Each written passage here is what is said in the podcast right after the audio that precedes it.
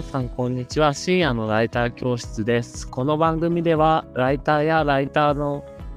初心者の方、ライターに興味がある方向けに、えー、番組をお届けしています。今回のテーマは、えー、ライターと教養、教養がある方が深い文章が書けるというテーマでお届けします。お届けするのはハーモニックソサエティのモノタと、編集ライターのノリです。よろしくお願いします。よろしくお願いします。オープニングでいきなり噛んでしまった。あ噛んでた噛んだんですね。噛んだというか、詰まってしまった。まあいいや。えー、はい、今回のテーマ、ライターと教養、教養がある方が深い文章が書けるかということで、まあ、教養って、まあ、いろいろ定義が難しいと思うんですけど、まあ、ライターと直接関係がないような、まあ、一般的な知識であったりだとか、なんか文学とか哲学とか、わかんないですけど、生物学とか、なんかそういうような、なんていうか、今までのこう自分の中のよくこう蓄積されてきた知識だとか知見みたいなものが文章にこう滲み出て、その方がいい文章が書けるんじゃないかな、みたいなところを話していけたらいいかな、というふうに思っております。はい。はい、で、まあ結論から言うと、まあなんか教養がある方が、まあ深い文章を書けると僕は思ってるんですね。なので、こう例えば、あの、わかんないですけど、まあビジネスの記事書くにしても、なんか本、全然関係ない本で読んだ例えとかを文章にちょっと交えたりだとか、なんかいろんなところで教養っていうのが文章に滲み出てくると思っていて、あと結構教養が深いっていうことは視野が広かったりだとか、あと思考が深かったりっていうこととも結構関係があると思ってるんですね。うんうん、それって結構ライティングにかなり影響してくると思ってるんですけど、オリさんはどう思います、うん、ライターと教養関係あると思います？関係あると思いますね。まあ、でも、あの、そうですね。ちょっとまあ今ね、あの、お話しされてることって、まあ教養ってさ、そもそも何なのよっていう、あのところから、まあちょっと話した方がいいかなってちょっと思ってて、っていうのも、なんかよくこ、あの、なんかこう、年配の人とか、とかがこう言ったりするのが、なんか今の人は知識がは豊富なんだけど、知恵がないみたいなことを言う人とかまあなんか本で書いてくる人とか、なんかそういう人とかもいたりして、でもまあこれそうかなと思うんですよね。なんか私もあんまりその、なんだろう、いいろんなことを浅広く浅く知ってるかもしれないけど、じゃあなんかそこからなんかよくわかんないけど、なんですかね、こう実生活に結びついて、あ、なんか、なんか違う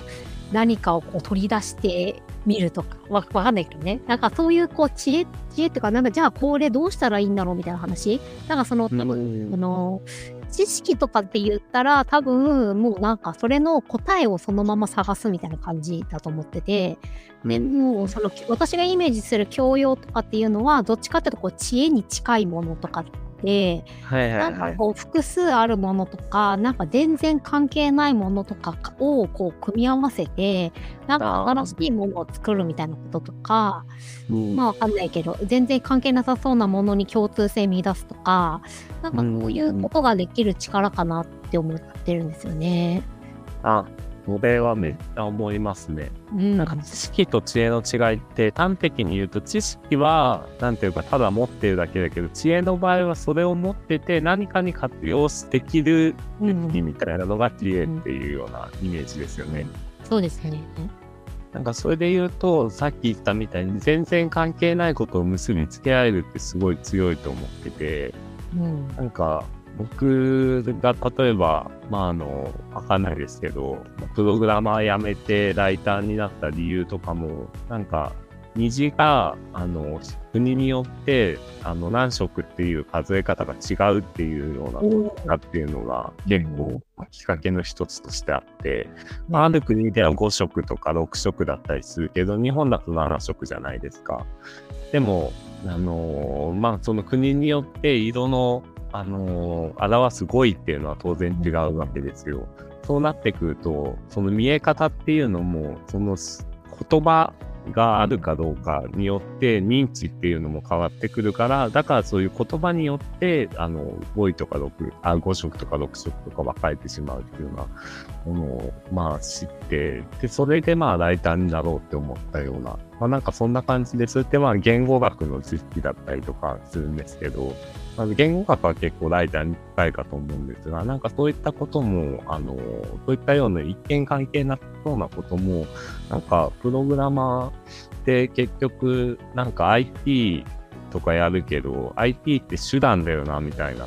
なんか課題を解決するための手段であって、課題そのものを特定したり、認知っていうものに影響を与えているのは言葉だよなっていうふうに思って、うん、で言葉っていうのは、じゃより IT とかよりももっと深いレイヤーにあるようなものなんじゃないかなと思って、結構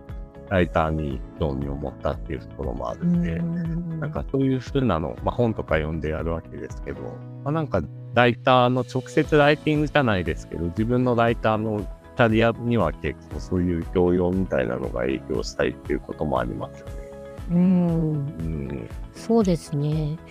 もうなんか、まあね、その深いっていうのが、また、またそれも じゃあどういう意味なんだみたいな。なんかそういうなんか問答みたいなことばっかり今やってますけど。でもなんかその深いっていうのも多分、多分あのね、まあこれはちょっとなんだろうな、多分やっぱりそこの目的その記事のあの目的とか、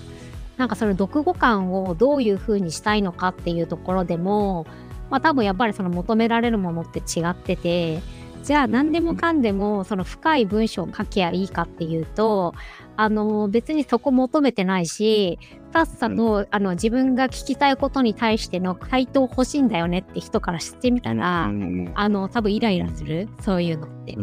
みたいなところもあるから、なんか自分の知識ひけらかすみたいな文章は逆効果だったりしますよね。うん、深い文章なのかもしれないけど。うん。うん、そうですね。とかなんだろう。ああ、ああ、なんかそうだったのかみたいな。え私この視点なかったけど、あ、こういう確かに見方もあるよねとか、ああ、そうだったんだみたいな。なんかそういうのは、うん、あの、多分ね、あの、やっぱりいろんなことを知ってるとか、いろんなことを経験しているか、どうかとかで、あの、多分書ける、書けないとかは違うと思いますね。うん、ただその、あ、どううん、あ、そうそう、企画、いや、企画もそうだと思います。そういう視点があるかどうかとか、そういうことうん。ではします。うん。やっぱ企画考えるときも自分の中に引き出しがいっぱいないとなかなか結局アイディアとかイノベーションって何か異なるものの2つの組み合わせによって生じるんでその組み合わせの中が自分の中になければ、なかなか新しいアイディアとかも生み出しにくくなる。逆に引き出しが多ければ多いほど組み合わせられる、そのパターンの数っていうのが大きくなってるから、アイディアも生まれやすくなるっていうのは結構一般的に、そうあの言われてるというか、うん、あの一般的なことかなっていうふうに思いますね。まあ、あとなんかその知識と知識ってとか情報っていうところじゃないところでですけどなんか感情、その経験が、その感情とかの幅とかも、まあなんかやっぱりこう、多い方がいいんだろうなってちょっと思っていて、だからなんかね、あのー、まあちょっとこれ、すごい価値観含む話だし、すごい賛否両論あると思うんですけど、例えばですよ、例えば、なんかその、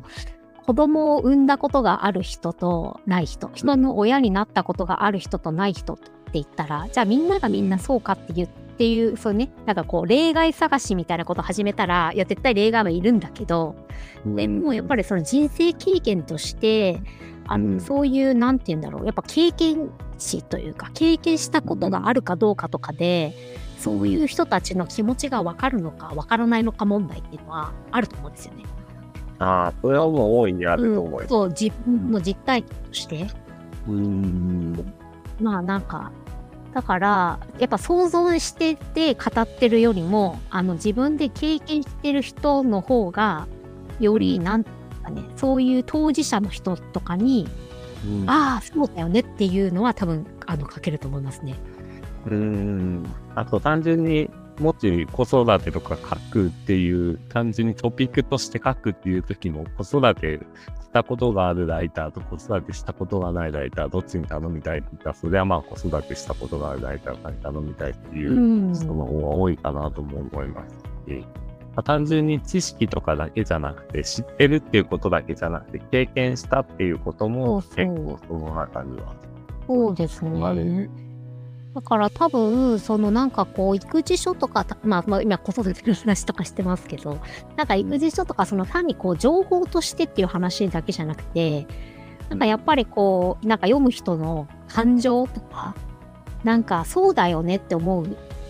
ものを書くとしたら、そこに絶対具体例が必要になってきて、だから理論じゃなくて具体例が必要になってきて、この時こういうようなことがあった時みたいな話とかって多分それってやっぱこう聞いてるだけだと分かんないと思う、ね、本当に本当のとこどうなんだみたいな話とか。うん、だからな、まあ、今は、まあ、ちょっと子育てを例にしてますけど別に何ていうか、まあ、いろん何でも、まあ、介護とかもそうだろうしその誰かと一緒に暮らす経験をしたことがある人なのかそうじゃないのかとか、まあ、いろいろ海外に行ったことがあるのかないのかとかまあ、いろんな、多分人生のいろんな局面あると思うんですけど。うん、だから、うん、そういうのは、なんか経験してやったことのある人の方が、きっといろんな感情も知ってるだろうなって私は思いますね。うん、それもまたなんか知恵の一つとも言えそうですね。うん。うん、うん、確かに確かに。それはすごい納得感がある。うん。やっぱり人生経験みたいなのもすごい必要だと思うし、あとやっぱライティングに必要なのって読み手の感情にいかに寄り添えるかっていうところだと思うんですね。うん、そういうのだと、例えばですけど、小説いっぱい読んでる人とかって、なんとなく登場人物の心情の機微みたいなものを結構敏感に察することができたりするんですよ。うん、ということは共感性とかが高くなって、共感性が高い方が、ライティングはペルソナというか、まあ、ターゲットの、えー、読者により寄り添え、より感情をイメージすることができるので、この方が、あの、なんていうか、ここでもうちょっとこういう文章を入れた方が丁寧かなとか、こういう文章を入れたらこういう風な感情を抱くだろうなっていうことが結構まあわかるみたいな部分で、小説とか物語とか、まあ、ドラマとか映画とか、まあ何でもそうですけど、こういうものが結構あの影響を与えるかなっていう風なのは思いますね。あと結構アートとかも思いますけどね。うんなんか結局、情報を、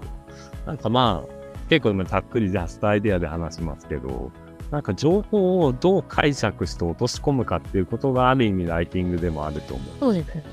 うんうん、っていうことは、その情報を、まあ、解釈して落とし込むっていうところはまあ手法だけど、情報を解釈するっていうところになったら、うんうん、例えば現代アートって、ぶっちゃけ、あの、なんていうのかな、謎解きゲームみたいな感じの謎解きゲームなんですよ。なんかある時代のコンテクストがあって、まあ文脈があって、その文脈にこのアート作品がどういう風に載ってるか。例えば村上春樹だったらスーパーフラットっていうような文大きな文脈に乗って新しくムーブメントを起こしたからこそあんなわけのわからんオブジェクト、なんかちょっとまあ、なんか変なオブジェクトみたいなものが価値あるんだみたいな。例えば現代アートで一番有名な発見というか、現代アートの始まりって言われているのが、デュシャンの、えー、泉だったかな。泉っていうポリレの便座をにサインしただけで、あの展示したのが、まあ、現代アートの始まりって言いますけど、まあ、今まで、まあ、いろんなこう、えー、まあ宗教画とかいろいろあって、印象派とか、キュピズムとか、シュールレアリズムとかあった中で、ただこう便器にサインしておいただけで、はい、これアートですって言って、まあ、それが一気に話題を呼んだわけですよね。あなんかその時代の文脈みたいなものとか、その時代のなんとなくみんなこう思ってるけど、なんか誰もそれ言語化というか表現できてないよねみたいなのをボンとプリントして出せると、現代アートって評価されるんですよ。だからそういうのを読み解くのが結構現代アートの鑑賞の仕方だったりとかするんですね。そうなってくると、そういう情報とか与えられた表現に対して自分がどう解釈するかっていうのにすごくこう頭を使うことになるので、まあ、な僕結構日常的に美術館よく行ってるんですけど、なんかそういうふうにやると、やっぱ人とは違った視点で物を見られたりとか、人とは違うような読み方で、なんとなく文脈を見出すことができるとか、なんかそういう能力がアートとかでも結構磨かれると思います。だから、その印象派の画家の名前いくら知ってるかとか、知識がいくら多いかみたいなのはあんまり意味がなくて、うん。そういうことをノリーさんが言うみたいに、知恵の部分に落とし込めていたら、あの、その文章にもそういったものが反映されるんじゃなかろうかっていうふうには思いますね。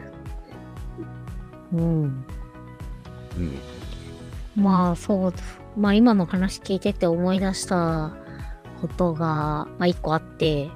で、あの、まあ私が関わってるあのウェブメディアで、うん。あの、まあなんか人物インタビューなんですよね。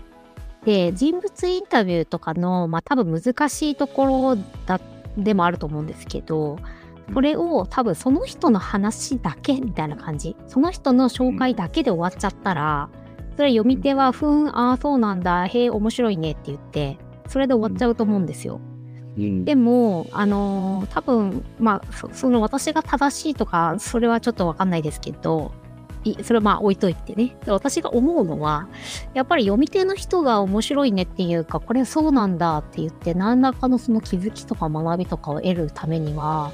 なんかそこに普遍的な要素を見つけ出さないと、うんあ、のーいけないんじゃないか、いけないっていうか、そうなんじゃないかと思ってて、その人の話が終わっちゃったら、うん自分ごとができないです。そうそうです、そうです、そうです。だから、その、なんていうか、その人の紹介だけで終わったとか、これ意味、意味ないでしょっていう。意味ないでしょって言う。まあ、だからそれの目的にもよるんですけど。でも、だからね、それをね、あのーまあ、なんか結構、そこがよくわかんないっていうふうに言われることが結構あって、うん。別にないんだろうな。あうん。え、なんで、なんでその人物紹介で終わっちゃダメなの？じゃないけど、いや、これ人物紹介で終わっちゃってるよね、みたいなことを言ってたら、いや、もうちょっと考察してくれないかな、みたいなこととか言うと、ちょっとその考察の意味がよくわかりません、みたいな。ことうん。こととか言って、なんか情報の交通整理をするだけじゃないですか。人物紹介だったら交通整理というか、情報の整理をするだけで、自分のやっぱ解釈が、なんか。自分の解釈が挟まらないと、結局何も消化しないというか、うんうんうん。あとはやっぱり具体と抽象の行き来みたいなところはすごい、まあちょっとこう難しい話になっちゃいますけど、あの、具体的なことから抽象的なものを見出すっていうのもそうだし、抽象的なものから具体的なものに落とし込むっていうこともそうだし、やっぱそのライターにはそういう結構抽象具体化みたいなところを行き来する思考みたいなのは結構強く求められるなっていうふうに思って、ノディさんが言うみたいに個別の事象から、この普遍的なアイディアだとか普遍的な原則っていうのを見出すのは具体から抽象だし、抽象的なことから具体的な具体例とかっていうのを考え出すのは抽象から具体だし、まあそういうのは永遠的思考とか機能的思考とかって言ったりしますけど、なんかそういった思考力ってやっぱり一定水準の文化とかにあの、接した人の方が、やっぱり抽象具体生き生きするみたいなの得意だなって、なんか周りの友達とかいろいろ人と接してきて、なんかまあ本いっぱい読んでるとか、そういう技術が好きとか、わかんないですけど、そういう具体と抽象生き生きするみたいなことを、なんとなく日常的にやってる人の方が、なんとなく、まあ話とかも深いと思いますし、うん。あの、ライターとしても、あの、深い文章を書けるような気がします。うんまあだからそれってどどどうしたらいいんですかね？もうなんかそのなんだろうな今の話今までの話って結構その過去の遺産みたいな話をしてるじゃないですか。はいはいそしたらもういできたねそう今今からもうでもうそこまで積み上がってなかったらどうしようもないんですかね？ああ、でも経験っていう意味ではいろいろできると思いますけどね。知識っていうのはなかなか知識というか、まあそういう、例えば本の読んだ蓄積とか、アートに接した蓄積とかなかなか一朝一夕じゃ身につかないですけど、何かを経験してみるとか体験してみるっていうことは結構身近に始められることかなと思っていて、例えばなんかわかんないけど、クレープ屋さんの紹介記事とかインタビュー記事を書くんだったらいろんなクレープ屋さんに行ってみて、実際に体験してみるとか、なんかそういうのは、まあ知恵、知恵とは言わないか、教養とは言わないか、でも体験するっていうことは結構身近に始められると思うので。うんそうですね。あのあ、はい、どうぞ。あ、いえ、まあなんかその今の話から言うと、なんかあの出口、出口春明さんって知ってますか？ライフレッドのですよね。あ、そうです、そうです。なんかあの方はすごいもうなんか、本と旅と人、人みたいな、なんかそういう、それを3つ、三つを大切にしろみたいな結構言ってます。読みました。読みました、読みました。読書、なんだっけ、読書、人、なんだっけ、読書、人、旅みた。いな感じです。うん。そううんそう言ってます、言ってます。これ、僕、出口さん結構尊敬してて、あの人すごい読者家じゃないですか。うん。で、今なんかどっかの大学の学長かなんか多分やられてるとあの、立命館、いなんだっけ、大分のなん、かえっ、と、お大分の大学ですよね。えななんかちょっとね、変わった名前の。大学ですよね。えと思いますけど、でも、その人、交流、人、会話？なんだっけ？人、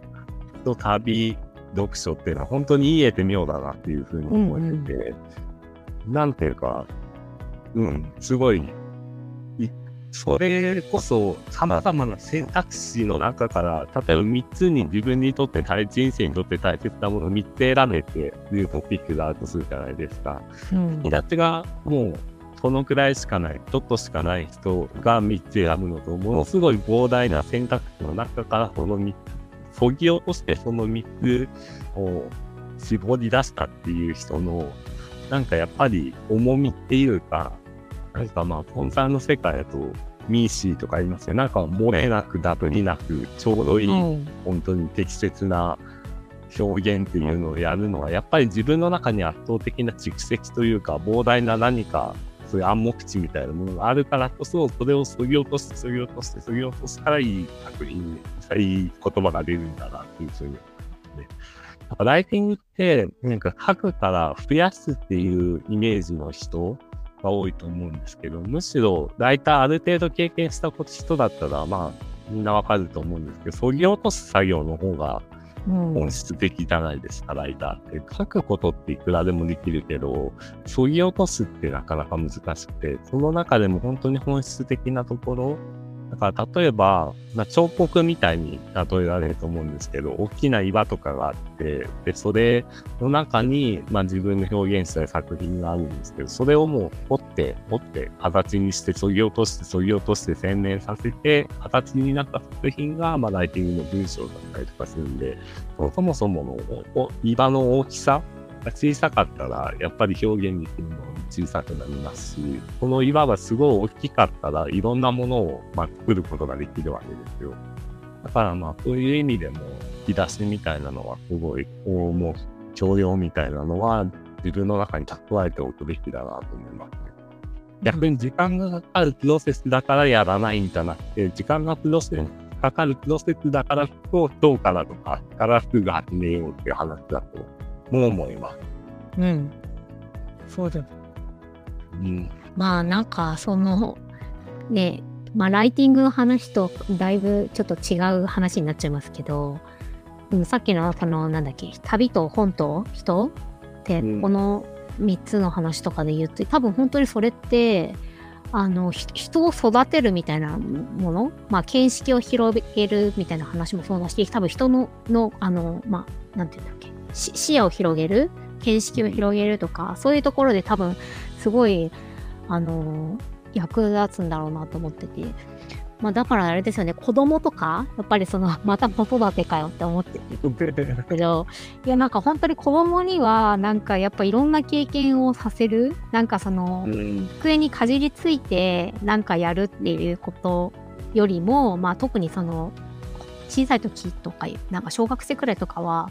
やっぱりなんか人いろんな人に合わせるあ会うとかなんかいろんな経験をさせるみたいなことをやった上ででだ見えてないと多分その吸収しようっていうのも多分ないから。うん。うん、で多分その人間ってそのまあ諸田さんみたいにその勉強が好きな人はいきなり書物から入ってもあのいいかもしれないんだけど、うんあの普通の人ってあのいきなり書物に向かうってできないんですよね。あのうん多くの場合はあの人からこう影響を受けてなんかあの先生が面白かったからこれを勉強してみようで、逆にあの民営が嫌いだから、なんか、あもう、もうこの教科面白くないみたいな。だから、へーそうらしいんです。そうなんだって。まあ、だから、そう、だから多分、その、しなんだろう、人生の早い段階とかでは、多分い、うん。あの、やっぱいろんな人に会うとか、うん。まあ、そういうなんか経験をして楽しいこととかもたくさん知った上で、だからこの仕事に選ぶんだとか、だから自分はこれを勉強するんだみたいな、そういうあのモチベートっていうのはなんか必要になってくんだろうなとか、まあ、その出口さんの本とかを読みながら私はこう考えてました。うん。いや、それ本当そうです。まあ、子育ての話になっちゃいます。子育て、それをなんか無理強いというか、そういう方向に持っていこうと思っても、まあなかなかうまくいかないものなんだろうなとは推測できますけど。はい。うん。そう。あーでも、そうですね。だからまあ、結論というかまあ、教養がある方が、まあもちろんいいっていうのは間違いないですけど、じゃあどうやって教養を身につけていくんだっていう話。さっきは体験するみたいなことはちょっと身近にできるよみたいなことを言いましたけど、まあなかなか普通の人は読書に何向かえないとかって、あ、でも大人だったら向かえるのそうなんだ。いやー、大人でもそうじゃないんじゃないですか？だってほら、動画とかすぐ動画とか、あの、6秒とかもなんか見て、ポピってこう、ね、うん。こうスワイプしちゃうっていうかね、そういうのもやっぱあるから、うん。うん、特殊なんですよ。ああの、活字をずっと見れる人って。だから、そういう意味だと旅とかいいかもしれないですね。うん、旅を、なんていうか、あの、僕旅で、まあ、これもちょっと脱線しちゃうんですけど、大切にしてることは、現地の人と話すっていうことをすごい大切にしてて、うん。だから、例えばカンボジアとか行ったら、あの、まあ、ボランティアできるようなとこ探したりだとか、ベトナムとか行ったら、なるべくショッピングモールみたいな、なんかうん。日本と同じようなところに行かなくて、あえてちょっと屋台みたいなとこで、ちうん。ょっと英語話せそうな人とさ、に話しかけてみるとか、なんか現地の人と、あとそういうゲストハウスみたいなところで、あの、現地というか、いろんな国から来た旅行者と交流するとか、なんかそういうような、なんか現地での出会いみたいなのと話すみたいなのが結構旅だと重要だと思ってて、うん、だから、なんか、なんか、旅って言っても、ただその場所にいて観光地巡ったとかだけじゃやっぱ面白くないし、うん。ガイドブック見て知識だけ得るっていうのもなんか違うから、なんかやっぱりいろいろ人の中に、自分の中に皆さんいろんなストーリーとかいろんなものを秘めてると思うんですね。うん。こういったものに多く接するっていうのはすごい大切だと思ってうんうん。ので、なんか本当にずっと漁師やってたっていう人からも、まあもちろん学ぶことって多分いっぱいありますし、全然自分とは多分異なる価値観を持って生きているので、自分の何らかの、なんていうか、ところを絶対刺激されるはずなんですよね。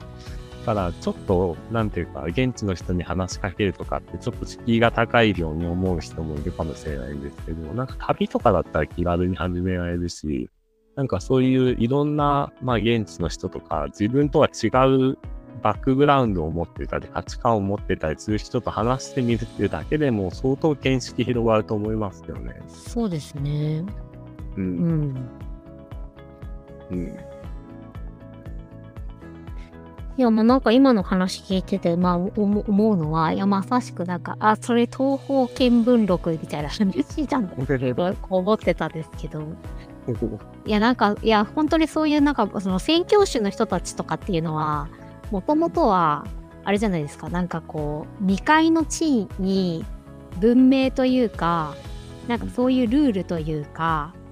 教育みたいなことをやんなきゃいけないと思って、で、それで来るわけじゃないですか。でも、日本に来たら、え、なんかここの国の人たちなんか識字率高いんですけど、みたいな話とか、なんか、で、いろいろ驚いて、で、そしてなんでこういう風になってんのかなみたいな話で、で、結局侵略諦めたみたいな感じうんとかに帰っていくみたいな話とかって、あれはね、そうい。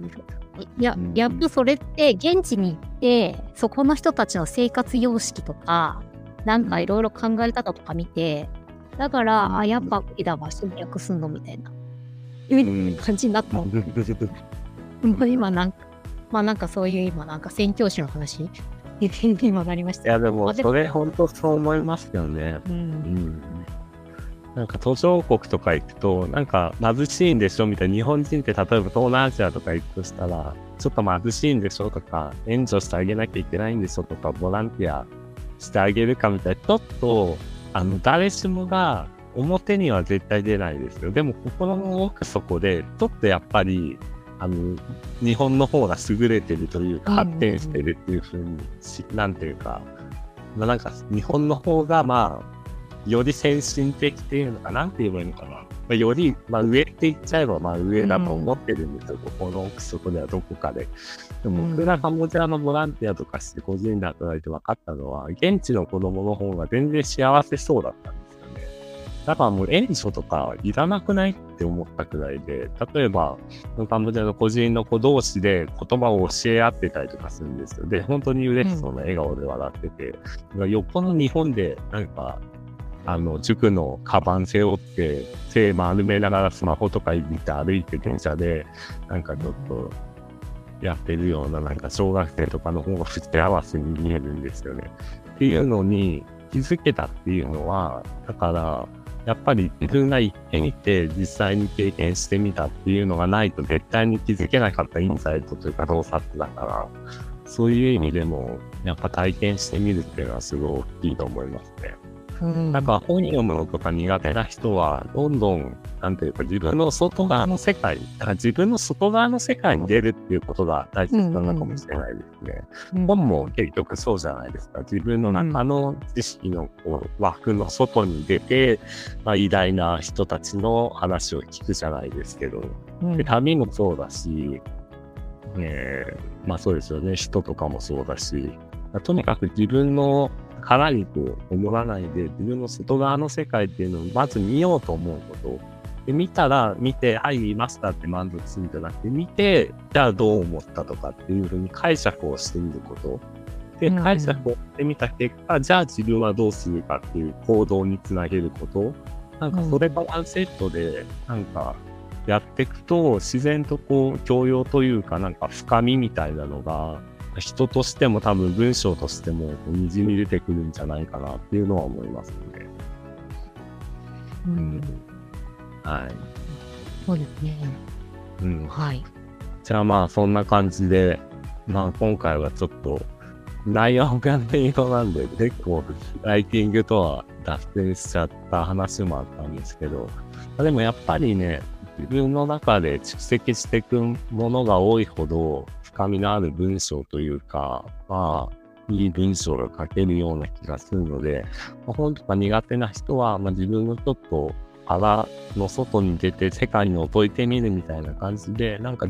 ちょっと今まで興味がなかったこととかにも手出してみたりとかすると、意外とそれが自分の成長とか視野広げたり、思考を深めるということにつながったりすると思うので、まあ、ちょっと説教臭いメッセージになっちゃうんですが、まあ、そういうことも試してみると、あの、ライティング、もしかしたらブランクに陥っている人も、ちょっとブレイクスルーになるかもしれないのではないでしょうか。はい。ということで、今回は終わりにしたいと思います。まあ、こんな感じで、毎週、えっと、ポッドキャストと YouTube で、えー、まあ、台本とかなしで、あっと、こういうこうようなことを話しているので、もし興味がある方は、えーサブスクライブなどをしてください。ということで、はい、本日はのりさんありがとうございました。ありがとうございました。